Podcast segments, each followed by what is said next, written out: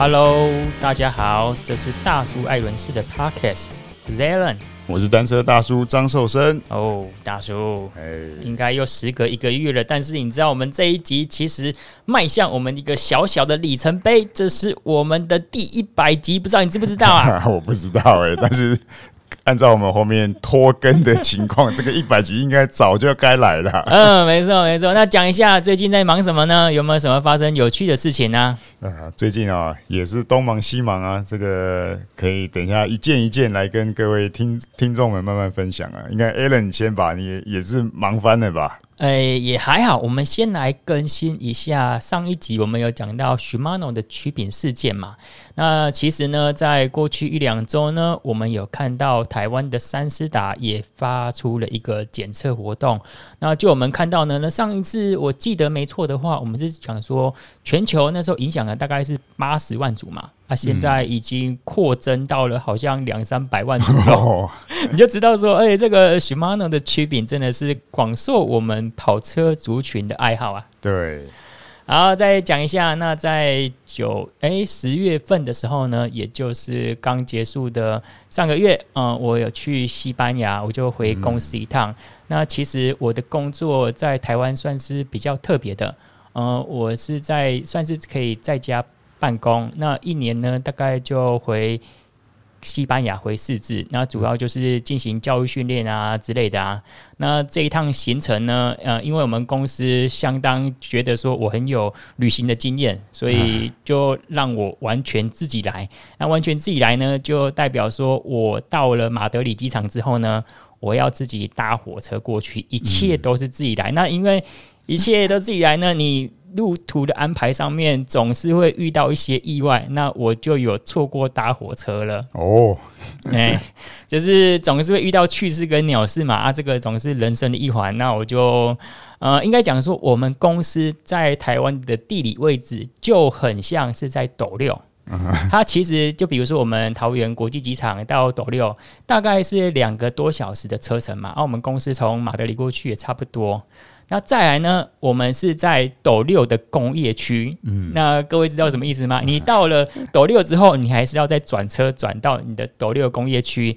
那我们那个地方呢，其实是一个比较属于老人人口的地方，因为你在，我们都讲说什么叫做城市化，什么叫做乡村化嘛。那、嗯啊、你到了欧洲呢，会非常非常的明显哦。即使那个地方可能我们讲的市区好了，我们就比如说以我们最熟悉的台中市，那台中市呢，你可能到了新社乡哦，那完全是不一样的地方，那个就像山上。那你在国外呢，可能就是有这种感觉，就是你离开了他们所谓的 downtown。City Center，那你其他地方其实会发现一个很明显的地方，就是那个大部分在生活的人口呢，是我们的英法族群哦。哎啊，英法族群呢，你要跟他沟通讲英文呢，会比较有挑战性一点点啊，所以我也是很努力，很试着去融入西班牙的文化跟学习西班牙语这样子。嗯，然后再来是我们公司呢，因为我们是一个自行车的公司嘛，自行车品牌，然后我们的附近呢有很棒的林道。嗯，跟很棒的一些骑乘路线，然后以西班牙跟欧洲来说呢，就是大部分还是骑 EMTB 为主，嗯。啊，所以我也在那边呃，就是透过电辅车的帮助啊，我也觉得，哎、欸，这个电辅车真的是一个。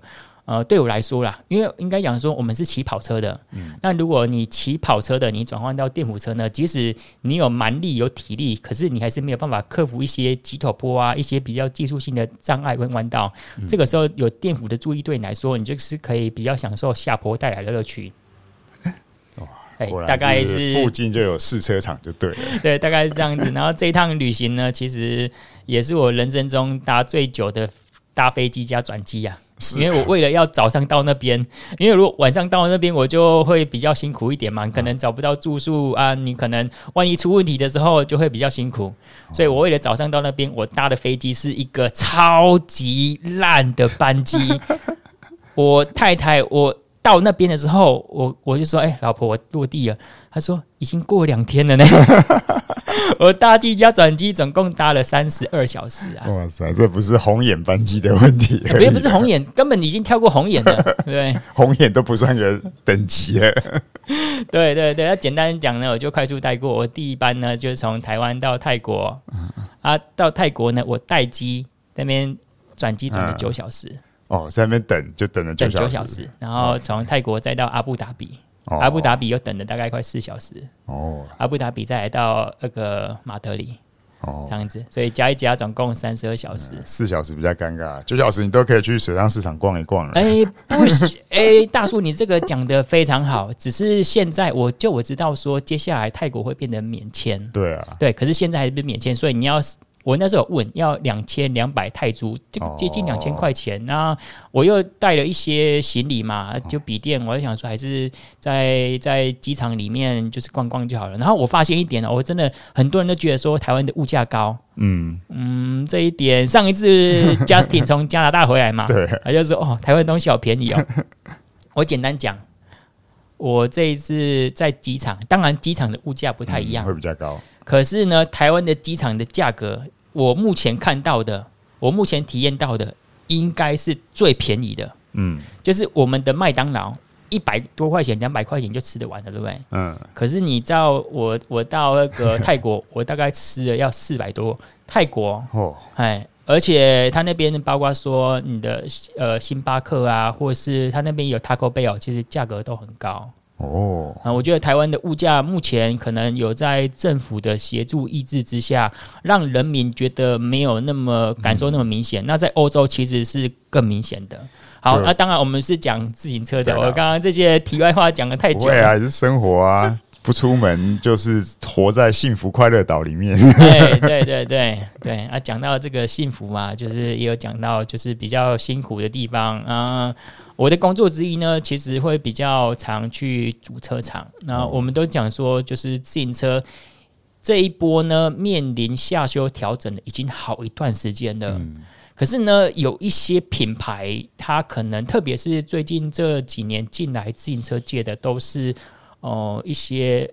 应该讲说是汽机车，比如说保时捷啊进来的，那福斯也想要进来，嗯、那皮尔尔他就是代理 KTM、Husqvarna 的这些中级品牌也都进来了，所以应该讲说汽机车大家都看到未来的困境跟限制，是因为接下来可能内燃机我们讲的引擎可能接下来就要被电机给取代，嗯、啊，所以我们的本业呢就是很有可能会被替代掉了。啊，所以这些做。交通运输移动的，它就要放在电机这一块。嗯，那大家都觉得说，自行车是一个绿能、减碳、环保，然后又是我们这个 e-bike 这一块非常的看好。而、啊、这也是说，为什么我们的过度乐观，也就是说，前一两年下了这么高的 forecast。到今年还没有完，而且今年就是陆续的倒账开始，连锁风波。对，那那这一波呢，其实我们非常熟悉的。那我之前也蛮常在这个网站购买，我相信我们的听众都不陌生的，叫做 WeGo。嗯，WeGo 跟 Chain Reaction Cycle 是同一个集团哦。那 WeGo 呢，它里面我们看到的媒体报道啦，啊，其实我在更之前，因为。呃，他跟我们公司有做一些合作啊，当然我这个不方不方便多说，我们就可能有停止出货这样子。我们算是比较幸运，没有被某种得掉了。哦，哎啊，就是 WeGo 它就陷入了财务困境。嗯，那它在英文上面写是 insolvency 啊，简单说就是还没有申请破产，但是它的实质上面一个 没钱啦，口袋空空。哎，然后那个母集团他们是其实有一个母。有一个富爸爸啊，富爸爸讲说，我们不再给钱了。哦，哎，就等于是断粮了哈。啊，吉娜的波吉亚的，就是在喊饿了啦。嗯啊，我觉得这个如果接下来没有新的买主来接手的话，可能会造成欧洲的一些零售商腥风血雨哦。因为这个代表什么呢？因为 WeGo 应该就我知道 Reaction Cycle 是全球最大的网购嘛。对。然后它的仓库应该会非常的惊人哦。它仓库好像我印象中它分好几个地方啊，香香港好像之前也有，但是后续怎么做不知道了。对，然后重点就是如果这些货最后面没有一个买主接手的话，他如果倒货出来，会是一场腥风血雨的。哎呦，车友们又要 赶紧！哎呀，现在大家都打到骨折。不过台湾倒是很特别，台湾就是风平浪静。嗯，但是国外确实是腥风血雨嘛。应该我我不应该这样讲，应该说是。山雨欲来啊！哦、哎，我们比较文言文的讲法就是，好像我前面有感受到，我闻到那种快要下雨的味道了。空气中的湿气有点高了。没有，我觉得就刚 Alan 讲的就几个原因吧。我觉得就是 COVID 之后，大家的需求好像其实都其实已经被满足了。然后另外也转向消费的方向，可能其他的娱乐、出国什么的，你就把买单车的钱的预算也都差不多了。然后。然后厂商呢，可能又因为过之前过度乐观 （overbooking），然后再加上就像你讲，如果是绿能跟新移动概念，如果其他的汽机车厂商要转型的话，他们就拿单车来练手。那这样子进来的话，电动车跟整个部分貌似有很大的需求，但是这些通通涌进来的时候，你就变成还是这个。僧多粥少嘛，是就是需市场需求量那么少的时候，全部挤进来，所以一直在说这个库存量啊，各方面啊都很满，然后要要再进行下修，所以这一段大概是大家都没有没有想到说这几个因素总加起来会这么久，会这么久，没有想到。对啊，因为本来只是以为是 COVID 之后大家 overbooking 的问题，但是后来现在的问题是前面的路就。很堵车啊，就是销量就是挤牙膏一样这么小，但是后面有这个几吨的牙膏在等着挤。是啊，是啊，而且市场上还有陆续还在仓库还在运输当中，还没有被组装的车子，还没有被组装的车子都在台湾跟越南柬埔寨哦。如果这加上如果季节性的季季节型的这种产品，那一一放变成库存，渐渐变成这种越来越旧的库存之后，它的价值就是应该是。不只是滑坡式的，断崖式的会跌价。对，那这当然呢，对消费者来说呢，是一个利多啦。人生有车骑的时代要来了。对，你看我们前两年讲说，呃，有钱买不到车，到现在你看两年不到的时间，就整个格局翻转啊。当然，我觉得台湾一定会感受不到，是因为他们想说，哎、欸，我贝贝捷安特、贝贝美利达，你都没有搞到升个小鬼，内销归内销啊。我们讲的 OE 业务归 OE 业务，对，因为其实在层层的关卡跟层层的成本叠加之上，你要让车店在让利，其实它本来的进货成本就这么高了。嗯，因为车店老板他管不到你的 OE 那边在厮杀，他其实是完全无感的，完全无感的。好，那大叔，呃，我们最近有什么有趣的活动赛事可以分享的呢？赛事在台湾的话，比较大的就是这个 KOM。K O M 你有过去吗？K O M 没有，因为刚好在忙。但是 K O M 感觉今年就是大家，呃，应该算是这几年来算是完整的又一次嘛，就是可以真的是从七星潭攻到武岭。因为其实这个东进武岭这条路啊，我是觉得哦，台湾在。观光局的推动之下，然后每年做这个台湾自行车节，然后其实这个 KOM 也宣传的很成功，因为很多老外真的是看了影片，然后慕名而来挑战。但是呢，刚刚好就是当然之前就是风灾、呃台风的关系，然后呢那个过路中间就有一个很大的这个所谓的路损毁嘛，所以它就变成要管制放行，所以我们平日要去走这个路。是要要算准它的管制点的时间，嗯，不然的话，你可能很可能就是要等很久，或者是你上去，如果你还想要回花莲的话，你可能会被卡住，嗯，对吧？所以就是很不方便。那但是我是觉得，既然这个政府这么大力的宣传这条路，应该要对这条路的投入的资源要更多啦，就是把它修得更好一些。那目前看到，我觉得就是大概从泰鲁阁，就是从那个。东西横贯公路的牌楼一直到天祥这一段，我觉得是比较重点维护。嗯哼，但是其再上去之后，它有运输的功能嘛？唯毕竟是唯一一条嗯中部的这个重要干道，对横横贯公路，然后又有风景，然后又又宣传了单车之美，然后让人家来挑战。可是呢，这个中间的过程就其实在路的品质啊，甚至有些隧道，嗯，就是也没有完全的照明，嗯，那其实对单车族来讲是蛮危险的。哦，确实，对确实，因为我们的灯其实是警示而不是照明的，特别你在比赛的时候啊，你灯越小颗越好啊，要重轻量化，对啊，还有你骑得慢的时候，嗯、可能撑撑到那边电量已经有点不够了。对我，我我这边可能要补充说明一下，就是我们经过。东部的横贯公路那边，就是这一支台湾 KOM 的路线，它有一些隧道确实很长，而且里面隧道里面对，而且路况不好，坑坑巴巴的。它不是说像我们的西部西进五岭，就是它只有几个明隧道而已，那整个情况是比较好，所以那个骑乘的感受是完全不一样的哦。对啊，那所以呢，整个来讲，我觉得 KOM 这条这个活动跟这去宣传的这条路的效果是蛮不错的，但是在宣传完之后。对啊，因为老外朋友来，结果骑的就是 也是啊，原来这个这么复杂，这么这么多维修的地方哦、啊，不是这么好好去，就是有、嗯、要完成一这样子一天完成，其实是有挑战的。对、啊，当然他们也可以选择就是参加这个活动嘛，但是时间不太可能都大家这么刚好，所以今年好像来了总共参加人数到七百人，嗯，所以这个应该也是以。历年来讲，算是恢复到以往的这个人数了。嗯，对啊。然后另外，不过每年哦，这个人多的这种比赛，我觉得总是会发生一些各个不同的故事在里面呢、啊。像今年，今年有什么故事呢？今年第一个，我觉得大家就是。原本就是捷安特赞助的车队 Jayco 这一队派来了 Simon Yates，、嗯、哇，这个是爬坡真的是大咖，顶尖中的顶尖。对，对对，所以原本大家对他都很抱期望嘛，嗯、那甚至也放话说，哎、欸，这个应该有机会来刷尼巴里鲨鱼侠的鲨鱼哥的这个成绩。那那尼巴里当年呢是三分十三小时十九分五十四秒，嗯，完成。啊，今年的冠军呢就。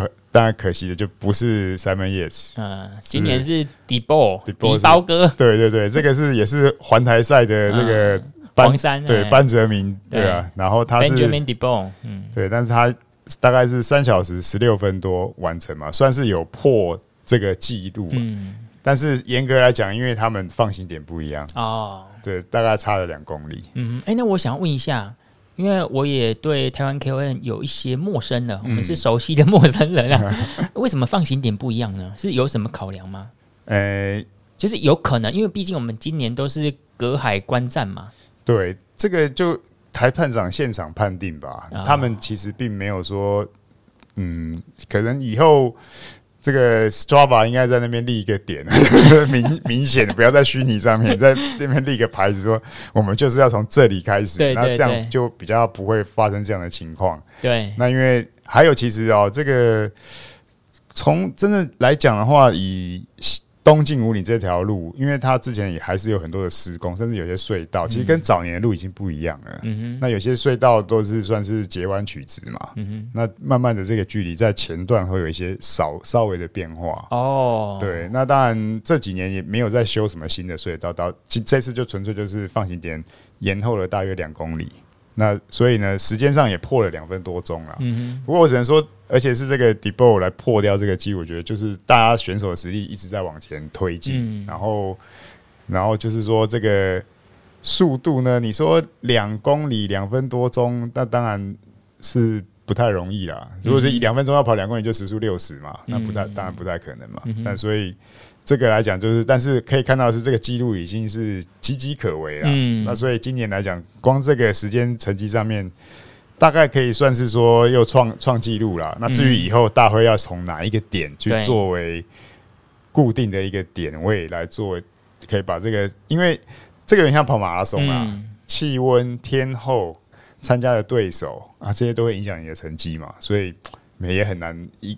就是一概而论说破成绩就怎么样了，所以只是表示说大家的水准跟速度呢都提高了不少了。对，对，而且那个另外一个问题就是，呃，大家关注的这个 Simon Yates 看起来他来好像也是有点想要做一个很好的成绩，嗯，可是就很不巧的就是放行点摔车。哦，他是放行点前还是后呢？放行点前，前哦，对。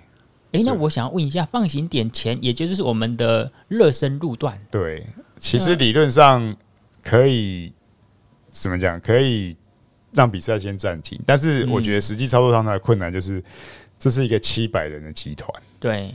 所以你前面的状况跟各种状况，它的应变可能没有那么快，然后又接近到放行点的，然后再来是那边的路幅本来就没有那么的宽阔，对啊，嗯，所以像像这样子的情况，对车要后后面上来支援也很难啊，所以他大概在这边也耽搁一些时间，然后再再骑着这个好像是右后上叉是断裂。啊，这个环法赛也有发生过，对，然后轮 Cadex 的后轮是断了三根的辐条，辐条。要讲辐条，不可以讲钢丝，因为它是碳纤维的。不是对，但是就是我觉得右上叉、后上叉在车架的受力上本来其实就是蛮小的，嗯，辅助性，它只是一个辅助性的嘛。因为你从早年看那种 Zip 那种是完全无后上叉，还可以强调诶有点弹性的，嗯，就是那种 Softail 的感觉。对对对，那再接下来像什么 Cervelo 的 R 系列，那个后上叉也是做的跟差不多比比那个免洗筷子一样 的。对吧？所以这一点我都觉得还好，但是我觉得蛮厉害的是那个辐条断三根还要继续哦，因为本身来讲辐条就不多了嘛，现在都减量，然后你还能够这样撑完，那只要你。站，你想象，只要你站起来抽车的时候，嗯、万一那个角度一不刚好，那个地方是没有支撑的，嗯，而且可能会断更多根。对啊，可能这个轮子就垮掉了。是，所以我觉得，诶、欸，这个轮子是可以，还蛮有黑科技在里面的。经过这个环发选手的，而且断辐条的验证呢。对，而且一路就等于是骑完这个整个赛程了。嗯，那我这边补充刚刚大叔所说的 Benjamin Debord，他是二零二二年环台赛的冠军。嗯、然后那个时候我有采访到他，我对他的身形有点感觉到非常的纤细呀。嗯，他身高蛮高的，一八二，然后体重呢六六十二、六十三。对。然后那时候我们有拍一张照片，就是他跟我们黄山选手，因为两个都穿黄衫嘛。他的手很细，他的手跟女生差不多一样细，嗯、但是他的比例就是他的大腿很粗哦，啊小腿又很细，很特别的身形。而且他这一次呢，这个 Benjamin Debord 踩的是高框的轮组哦，所以大家也是，我觉得也可能侧重，反正已经要到那个程度，你用高框也 OK 了。嗯，所以高框来讲，这个。也，大家其实现在都要颠覆一些想法，也不是说高框就不是爬坡轮了，嗯、就是爬坡，你只要重量轻的话，都可以用啊。对对，对，好，那大叔，我们还有什么有趣的话题吗？嗯，KOM 之外，其实最近就好像对啊，Alan 有。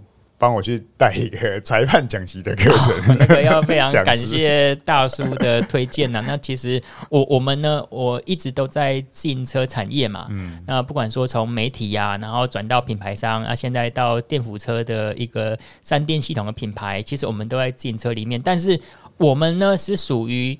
在办公室里面，在杂志社里面 闭门造车的，我必须这样讲，我们的实务经验非常的稀少，是因为你要怎么去跟就是县队的选手、科班的选手，在场上呃谆谆教诲的教练们。嗯，这些去跟他比拟呢，我们的实务经验非常的少。然后再来，我还有在这个这个礼拜呢，在应该说在讲师前的一个礼拜，我有稍微看一下国外的一些，包括 UCI 如何培训裁判啊，嗯、它里面有讲到说，在全世界没有 professional 的 commissar，就是没有人 pro 那个 commissar as a profession，然后大部分都讲说是说是这个 passionate，嗯，我们是热情的。对，爱好者。嗯，再来第二个呢，它里面有讲到 retire，嗯，退休啦，不代记者啊，阿哥，我们想要对这个自行车界有一点贡献。嗯，啊，他有讲到说，好像在 UCI 瑞士那边，他其实是没有这种所谓的正职的裁判，嗯，然后都是可能透过一些考试的制度上来。当然，我必须要多研究这些东西。可是，就我知道，就是在特别在台湾来讲好了，我们对于台湾的裁判，人他讲说，自行车选手有断层。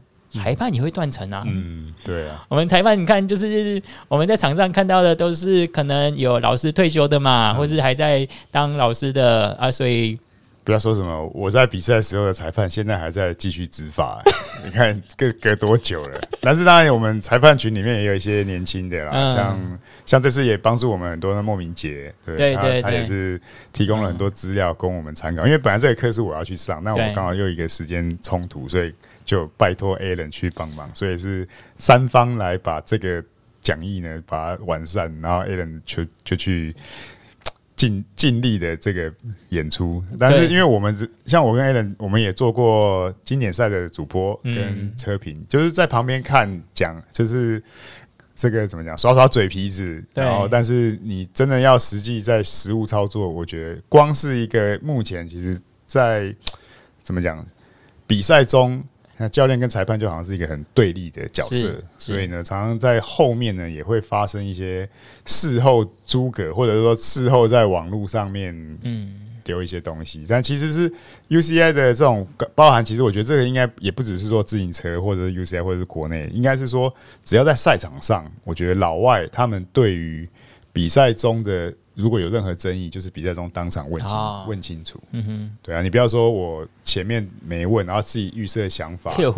对，那我觉得台湾的有一个教育的比较不好，就是我们要比较当那种属于沉默的大众那一种，哦、然后上课我们也是默默的啊，老师说不要点到我，不要是对到电脑面前就变键盘响。对，然后事后跟同学可能就在下课时候在那边洗洗簌簌，在那边讲一些东西，哎、欸，可能怎么样？那怎样都是猜测，然后。没有那种勇于面对的这个能力，我觉得台湾人在这方面是比较弱一点。这个确实，这个跟我在欧洲生活确实是有感觉到非常大的差异。所以我觉得，希望我们就是连像小孩子一样啊，现在小孩还是有这个问题啊。嗯，哎，如果那个在学校出了问题，我跟你的家家长讲，嗯，啊，那小孩就很惧怕了。对，在家里出了问题，我跟你老师讲。然后小本就很害怕了，嗯，那为什么不是当当面面对面来把这些是是是问题解决？所以对啊，所以这是一个我觉得蛮奇怪的一个教育的这个文化，一直延续这样，我觉得应该要改变了。是，那我很感谢有这一次的讲师机会，是因为在台下的同学呢，呃，有肖美玉，呃，有肖美玉的先生，呃，阿坤，哇，然后有有蔡少宇，都是这个实际的教练们，所以我第一。第一堂课的时候，拿麦克风的时候手有点抖，没有没有抖啦。当然，我们就用理论的方式去带啊。最后面，我们就类似于比较说，跟实际 call in，我们 call in，我们台中台中队的教练群们，就是哎、欸，我们实际上我们看到的，哎、欸，为什么在裁判上面会有不足的地方？那、啊、其实教练们也都清楚，大家都是呃新手啊，刚进来呢，可能他们又做的，他们应该想说。沟通能力的不足，怕去讲麦克风。嗯、像我们之前去考裁判的时候，嗯、或是实际在就是练习的时候嘛，我们怕去用那个麦克风。哦、我想说，哎，这些裁这些这些东西，那我们这种总裁的这些、哎、这些工具嘛，对对对，所以会担心呐，会自己心里面设下一些关卡。嗯，不过我觉得这样是教练去听一听裁判讲习，我觉得是不错了。是换、啊、角色互换，听一下这样子是。好，那我们再讲下一个话题呢？诶，大叔，我看到好像最近哇呼，终于更新了训练台啊，这个 Smart Trainer。然后我必须讲一下，我自己现在是使用 Tacx Neo 二 T。嗯，大叔，你有没有感觉到说训练台最近的迭代更新好像变慢慢了，嗯，缓慢，而且它在功能上面没有。革命性的进展呢？我就我的感觉，因为您看讲说，目前我们讲的是 Smart Trainer，而不是说那种 Smart Bike。嗯，好像 Neo 二 T 应该还是我们的黄金标准嘛。嗯，那黄金标准呢？这一款应该有没有出了四年五年的？可能有咯。嗯，它从 Neo 二二 T 其实就二 T 就多一个 Through Axial 嘛。嗯，好像没有太大的改变了呢。嗯，这个我觉得也是跟市场有关啊，因为。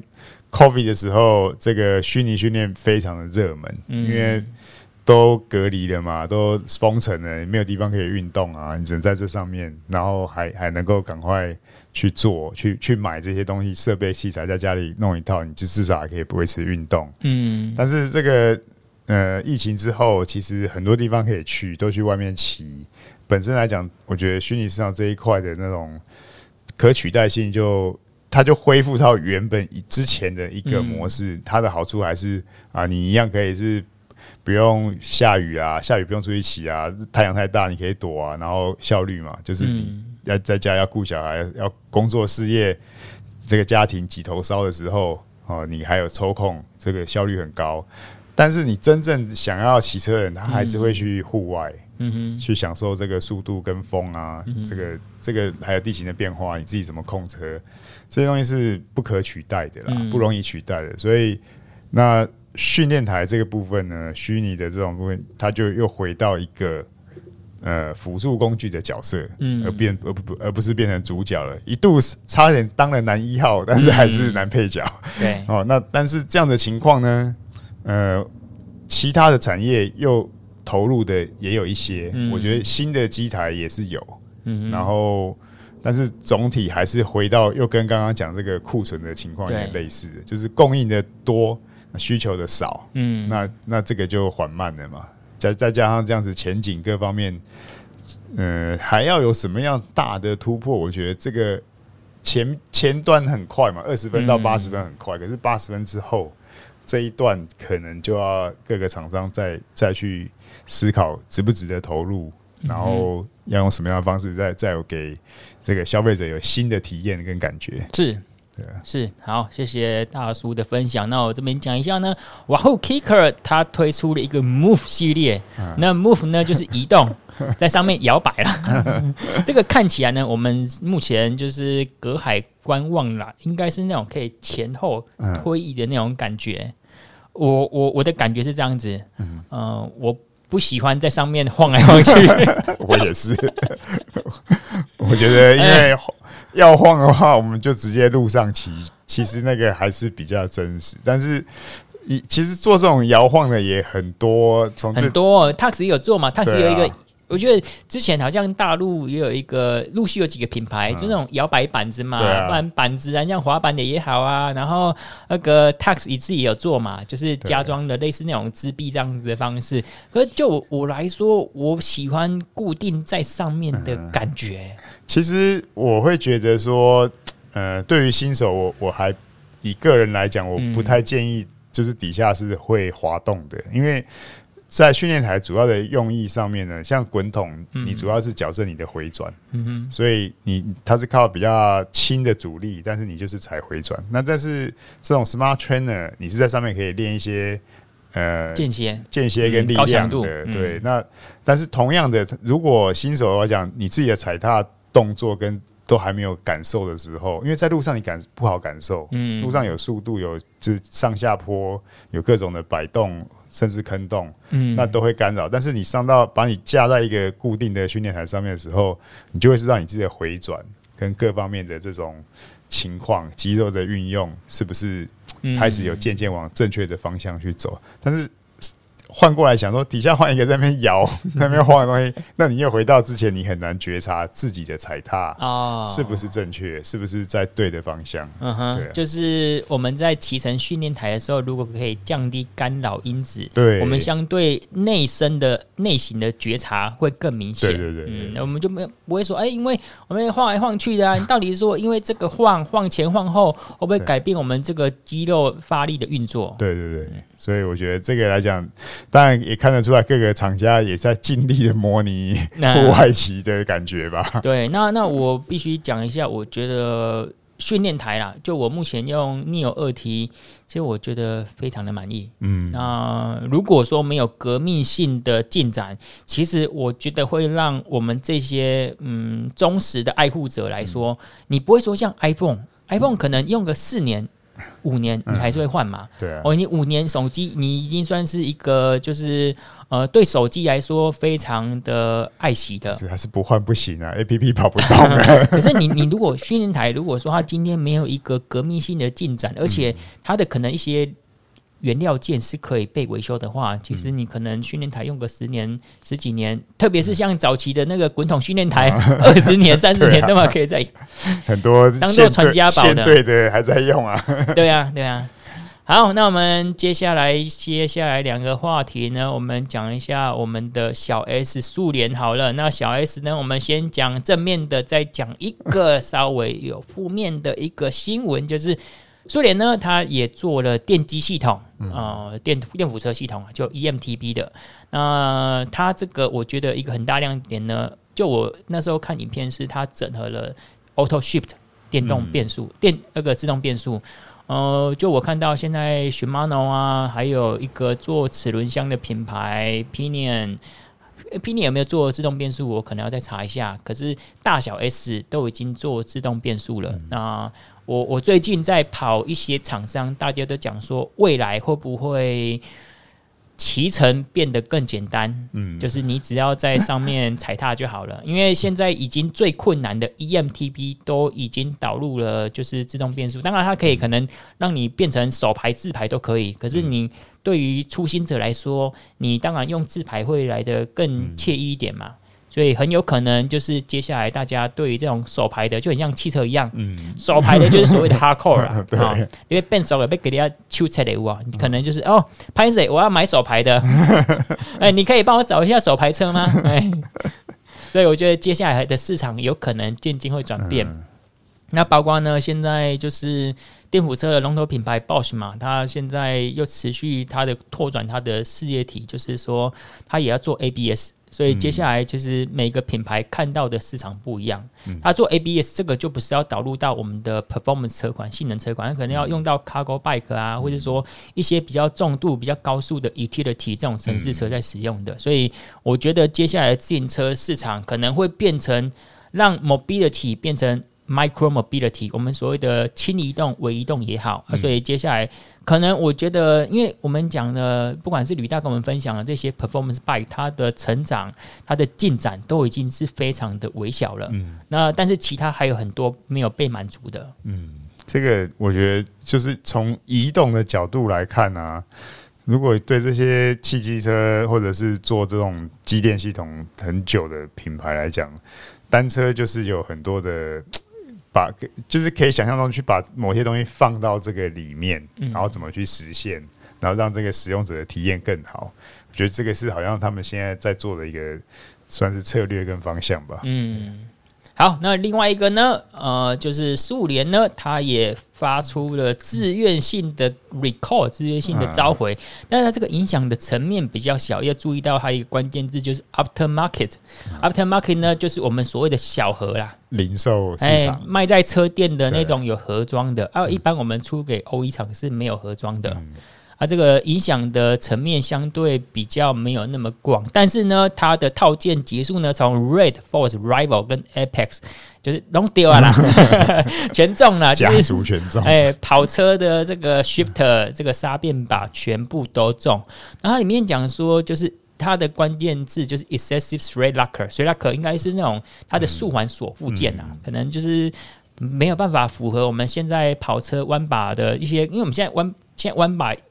弯来弯去的 很奇怪，那那个 gravel bike 那个又外撇的四度、八度、十六度的都有，对，是不是因为它这样子没有很好的 match 到，啊，加上说它比较早期的舒缓设计，其实没有顾虑到这些我们把手就是这几年的形变啊，这几年设计的需求。因为那个东西的部件的位置，就是我们在弯把的部分，我们要锁这个刹车刹变把里面的那个内环，嗯，但一般的内环做的宽度。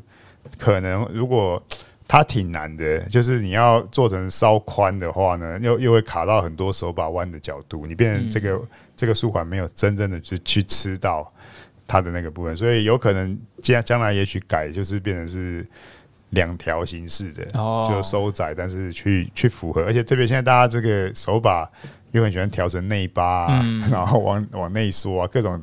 刁钻的角度，我觉得这个速环是很难符合所有刁钻的角度了。也许可能是这样子吧。嗯，了解。那大叔，我们这一集讲了大约四十分钟，还有其他要跟我们听众分享的地方吗？没有，我以为一百集要讲一百分钟。哎，我我们好像一百分钟有讲过，就是访问冯俊凯的那一集啊。哦，那真的是太两个人没办法。好，还有什么要讨论的吗？好，如果没有的话呢，那非常感谢各位观众在过去九十九集的收听。那非常感谢你们，就是我们我跟大叔呢，其实我们就是用我们自己闲暇的时间，那我们两个平常都有正职或是兼职，对，大家一直在这个很多，为了为了生活这边打转，那我们是真的是呃纯粹运用一些自己自己有限的时间。那有没有广告呢？其实我们两个都是就是一直都。在这个自行车圈子里面打滚嘛，就水洗分享我们就是所看到、所听到的。当然有一些比较深入部分，我们可能没有办法在，可能有一些上涉及到公司经营的，我们就没有办法直接分享。好，那如果你想听什么主题呢？可以在 A B 搜寻大叔爱人士，或是透过 Podcast 留言告诉我们。我们下次见，拜拜，拜拜。